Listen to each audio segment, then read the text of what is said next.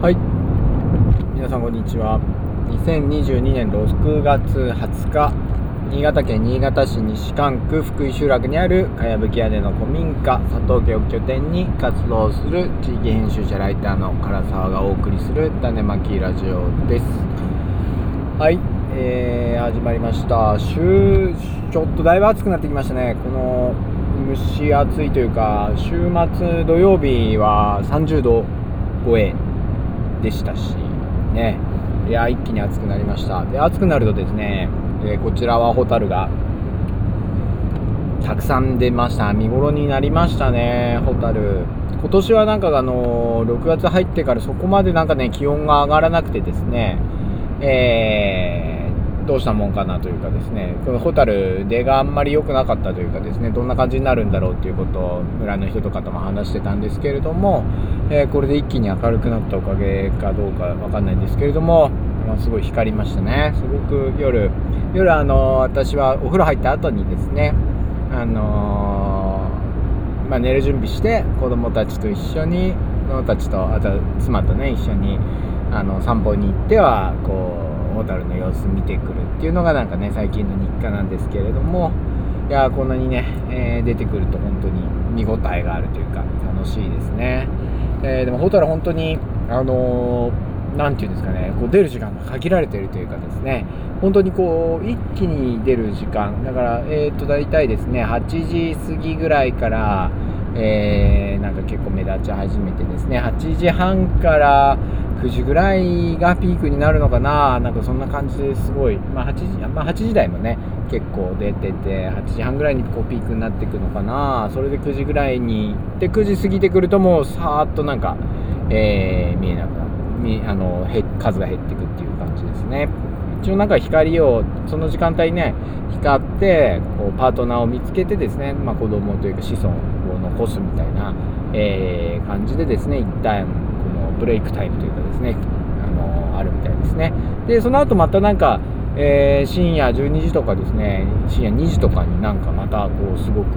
う光る時間帯があるんだっていうことを、えー、聞いたこともあります、えー、どんぐらい出るんでしょうね夜中に。夜中は見に行ったことないな私は。なんでねそのすごい難しいんですよねホタル見るの。こうタイミング。そのちょうどホタルがいっぱい出てる時にその出てる場所に、えーで結構福井集落はですね私の住んでるところはですねこうホタルの出るエリアも広いのであの何て言うんですかねこの日によって大体こうあったかい水があったかあったかい下流の方から出てってだんだんだんだん、えー、川上の方にですねあのホタル出るスポットが変わってくるんですけれどもそのねその日の時にどこに一番出るのかっていうのはなかなか分かんないんでね本当にこう出るタイミングに当たった時はもうねすごいなっていう感じになりますのであのみんなもねいいタイミングで見てくれるといいなっていうふうに、えー、思います。でホタルなんですけどもね福井集落のホタルは今でこそ名所というかですね、えー、すごい出るようになってるんですけれども実はですね一時はあのほとんど見られなくなったということがあったそうです。というのもですね、えー、福井はですね私たちの住んでるところは角田山とまあ弥彦山多宝山のえー、間にあるというかですね、えー、ような感じの山で、まあ、角田山の麓に基本的にはこうあるんですけれども、で、何年後、ちょっと詳しい年代忘れたんですけれども、まあ、あの採石場ができたんですね、採石場ってあの石を取る。あの山の、ね、岩を崩して石を取る、えー、採石場っていうのが村にできたそうです。で採石場ができた時にあの採石だからつまり石を取るわけですね。土を掘ったり石を割って石を出したりしてあの工事現場とかですねいろんなところに使うんでしょう、えー、石を取っていくわけですけどそうするとですね、えー、泥がこう出る土がどうしても流れ出てですねあの八垂川というそのホタルが出る出ていたですね。昔ホタルがすごい出てきたと言われている川がもうあの泥に、え、濁ってしまったと。水が濁ってしまったんですって。でそういう濁るとやっぱりこうホタルの卵とかがこうねあの泥にやられてしまったりでとかですね、えー、いうのでこうなかなか羽化しなくなってですね、えー、一時にはもう本当に、えー、見られなくなったという、えー、ことでした。でそれをですねやっぱりこう採石場がねあの工事が終わったあの廃業した後にですねまあ、ホタルを復活させようということで地元の人たちがホタルの餌となる川ニナをですね川に放ったりとかですね、えー、ホタルの幼虫を取ってきて入れたのかな？どうだったんだろうわかんないですけれどもまあそうしてですね少しずつ少しずつホタルがこう出るようなね環境づくりをしていったことで今ではあのー、すごい名所名所というかですねホタルの出るエリアになってます。でやっぱりねこう季節ごとにそういうのがね、えー、節目節目でですねこう生き物だったりとかですね、いうのがあるのはいいですね。あのー、まあいろいろあると思うんですけど、私のまあ大体こう四季の感覚今パッと思い浮かべてみるとやっぱり田んぼに水が入った夜からなので5月、まあ、4月の末ぐらいからですね4月中頃とかですかね、えー、からもう一気にカエルのカエルの大合唱が始まりますよね。すごい泣くんですね。で、まあ、その後ホタルが出ました。で最近はですねあの田んぼの方がですねあの秋やかねってトンボですね。秋やかねえー、うちは田んぼの水を、えー、っとなのこの時期まで抜かないように、えー、本当はねあの田んぼの作業効率を、え考えると早めに干して中干しといってですね一旦水を抜いて、え地面を乾かした方がいいんですけれども、まあ、我々はあえてそういうことしないでですねこうトンボが出る6月20日前後の6月中頃まではちょっと水を溜めとこうよと。でトンボが浮かしたらえーある程度浮かしたら、まあ、水を落とし始めましょうということで、えー、待っておりましてですね、そのトンボがようやく、えー、私が初めて見た6月16日かな、えー、ぐらいに、あの、田んぼで羽化が始まっていたのかもなと思います。で、そこから草取りとかに行くとですね、もう、あの、稲の近くを歩くと、えトンボがふわーっと、え、舞い上がるというかですね、で彼らは暑い夏の間は山の方に あの避難していってですね、えー、過ごすという、えー、ことでございましたがまあ本当にそのトンボが出てくると。でその後きっとあれですよねセミとかが鳴いたりしばらくしたら秋の虫が鳴いたりっていうことですね。やっぱりこう音というかね虫のいや生き物のね音とか鳴き声とかがねあのなんか季節の変化をこう教えてくれるというかねそういうのは楽しいなというあの豊かだなというふうに、えー、思います。またねあの生き物の声もそうだし、えー、その時々でなる果物というかあ果物というかですね、まあ、食べ物野菜だったりとかですね、まあ、木の実だったりっていうのもこう変化しててですね、えー、ついこの前までは桑の実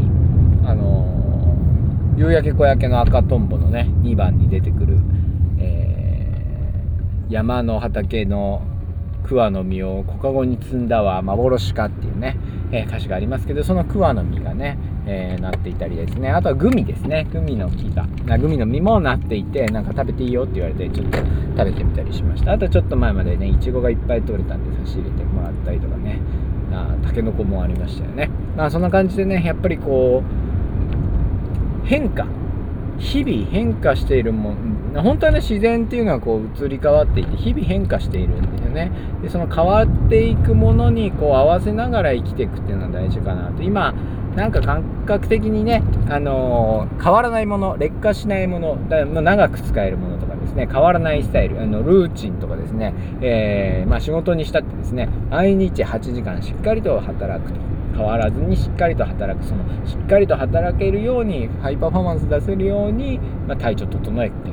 ね気合を入れていくとか仕事のスキルを覚えていくみたいなねとこがあると思うんですけれども、まあ、そうじゃなくてですね、えー、日々変わる日々刻々と変わるものにこう自分も向き合って合わせながらですね、えー、すごくたくさんいろんなことができる日もあれば、まあ、全然進まない時もあるけれども、まあ、そういう波が、えー、ある中でこう生活を作っていくっていうのとかですねがなんとなくこう私としては無理がない、え暮らしなんじゃないかなというふうにも思っております。ちなみに私は今ですね、え車で長岡市からこう新潟市に向かって帰ってきてるところなんですけどね、すごく眠いです。というのも、昨日ちょっと今日ですね、あの日中に講座、えー、まちづくりとかチーズ作りの講座の講師を担当しましてですね、ただ、そのスライダーが全然なかなかできなくて、昨日深夜というか朝までですね、えー、作っていてなんか37歳に今年なるのになんか久しぶりにまたていうか定期的にやってたのかそういうなんか徹夜しちゃうんですけどねまあでもそのねあの本当はねこう毎日慣らして少しずつやっていけばいいのかもしれないですけどこのアップダウンも含めてそれこそがまあ自然変化するやれる量も日々違うんだっていうことがこう自分の中で言い訳にしながらですねまあいいように、えー、捉えていきたいなと思っております。えー、ということでですね、ホタルが、えー、そうですね、ホタル、福井集落のホタル、多分6月いっぱいは、えー、見られると思います。えー、でまたですね、あのー、6月25日土曜日にですねはなんとですねかやぶき座というですね座はえっ、ー、となんです座椅子の座座るっていうですねかやぶき座というイベントをします。えー、これはですね、えー、福井集落にあるかやぶき屋根の古民家佐藤家をあの使ってる人とかですねそこに集まってる人たちがちょっとですねいろんな、えー、催しを企画して、え佐藤家を開く機会に、えしようということでこの、え6月25日に初めての、えイベントとして開催します。えー、座というのはですね、こう、あのー、昔の、まあ、商売の権利ですね。楽市楽座って言って、あの、あのー、織田信長が制作をやってましたけども、あれはですね、座というですね、例えば、油を売るんだったら、油座に入らないとダメとかですね、えここのエリア、ここの、えお寺の、え境内で物を売るには、そのお寺の境内の座に入らないと権利がないっていうような感じでですね、えー、ていうのかな。えー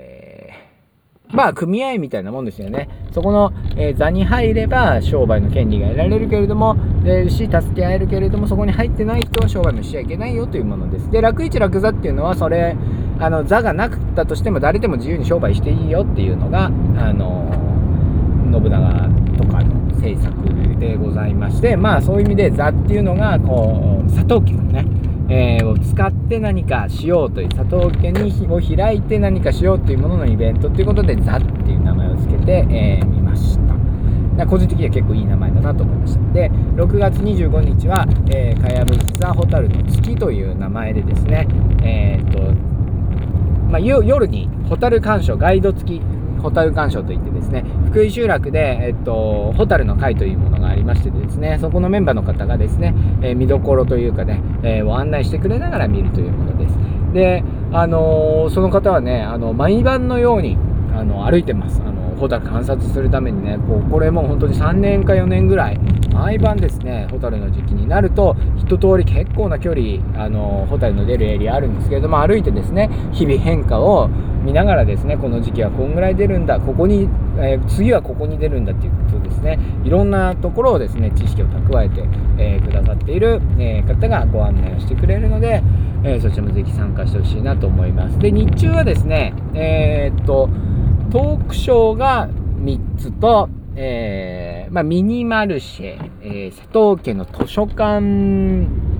開放、えなどなどなどをします。で、えー、トークショーはですね、えー、まずかやぶき屋根の吹き替え工事が終わったという報告も兼ねて、えー、吹き替え工事を担当してくれたですねかやぶき職人の大崎さんを、えお招きしてですね、まあ、かやぶき今佐藤家のかやぶき屋根今後どうしていくんだとかですねあどうやって工事したんだとかどうしていくんだっていうお話をしたいと思っております。で、え2番目のトークはですねえー、新潟田舎レッジというですね、え、新潟県内でですね、えー、大学生とかを地域にまあ、留学させるというかですね期間を絞って地域に、えー、関わるプロジェクトを、えー、組み立ててですねそこに、えー、東京だったりとか新潟の大学生をですね、あのインターンということで、え田舎に送り込むというプロジェクトをしている新潟田舎レッジという組織がありましてそこの井上由紀さんという方をお招きして、え関係人口について話します。えー、っとですね、ゆきさんは、井上ゆきさんはですね、まあ、この最近、えー、っと、昨年度末ですね、3月に、あのー、心の体、あれ、ちょっとですね、冊子のタイトル忘れたんですけど、まあ、まあ、関係人口を問い直すようなテーマの、えー、冊子を出しました。まあ、その中ではですね、えー、っと、地方創生だったりとか関係人口っていうのは基本的にはねあの人に来てもらってこういうことがしたいんだっていう地域側の思いが中心としてどうやったら学生を受け入れられるのかとかですね。地域側の思いが中心だったんですけれどもだったように思うんですけれども、まあ、そうじゃなくてですね学生というものがこうローカル田舎地域というものに何を価値を見いだしたのか。最初はね学生もプロジェクト何かをに、ね、地方を盛り上げるようなプロジェクトをしたくてですねあの地方に来たんだけれどもそこでプロジェクトに参加しているうちに別の価値に、まあ、出会ったということでですねそれをまとめた冊子についてお話をいただきます。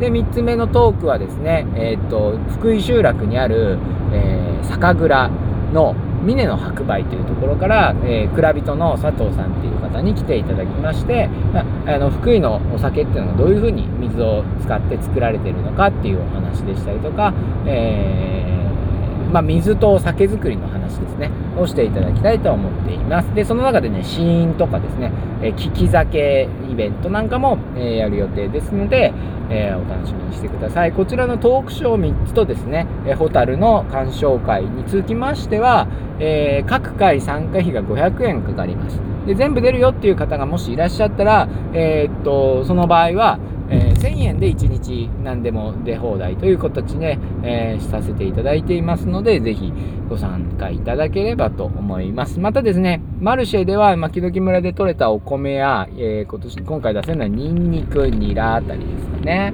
えー、取れるものが今の時期だと、はい、いうのを、え、出店します。で、あとはですね、あの図書館といってですね、今、一箱図書館といってですね、本箱を今、佐藤県であの DIY でみんなで作っていましてですね、そちらに本を、えー、誰かがですね、テーマを決めた本棚とかですね、こういう本を、えー、紹介したいっていうものを、えー、持ち寄ったあの本棚が、えできますので、その貸し出しというかですね、えっ、と、イベントというかですね、お披露目イベントみたいなものをやりたいと思います。えー、あ、すみません。あと、マルシェでは、えー、本屋さんやってる人とか、アーティストの人とかが出店する、えー、予定でいます。で、えー、最後にその写真展、え展示もあります。写真展ですね、えー、これは佐藤家のあの保存の様子だったりとか福井集落っていう地域のこと、まあ、あとはですねあのどういう感じでかやぶき屋根修理したのかみたいな話も含めて、えー展示を行いたいと思っていますので、えー、こちらのマルシェ図書館、